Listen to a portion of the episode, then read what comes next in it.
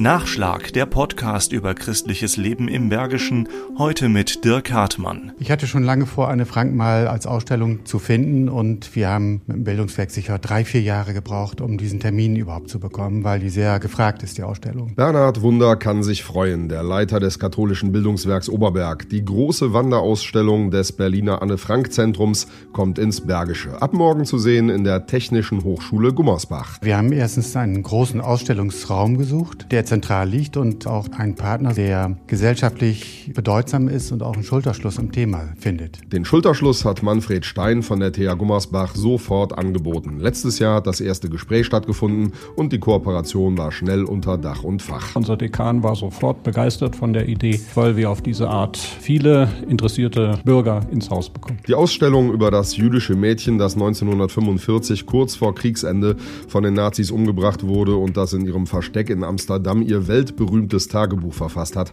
passt zur TH, betont Manfred Stein. Für uns macht es äh, viel Sinn, weil wir eine internationale und offene Hochschule sind. Wir haben immerhin Studierende aus 74 verschiedenen Ländern und das ist für uns eben auch ein äußeres Zeichen für unsere Einstellung. Welche gegen Judenhass, gegen Verharmlosung des Holocaust und für Erinnerung steht.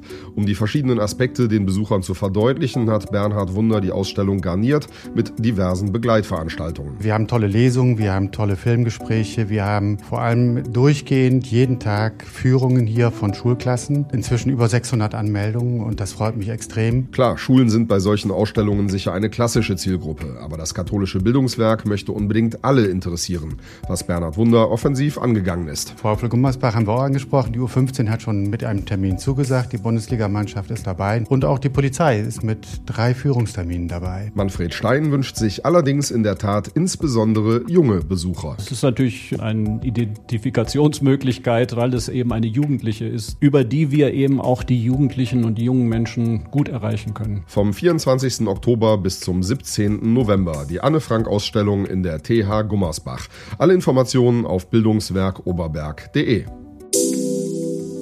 Nachschlag Christliches Leben im Bergischen ist ein Podcast des katholischen Bildungswerkes im Rheinisch-Bergischen Kreis.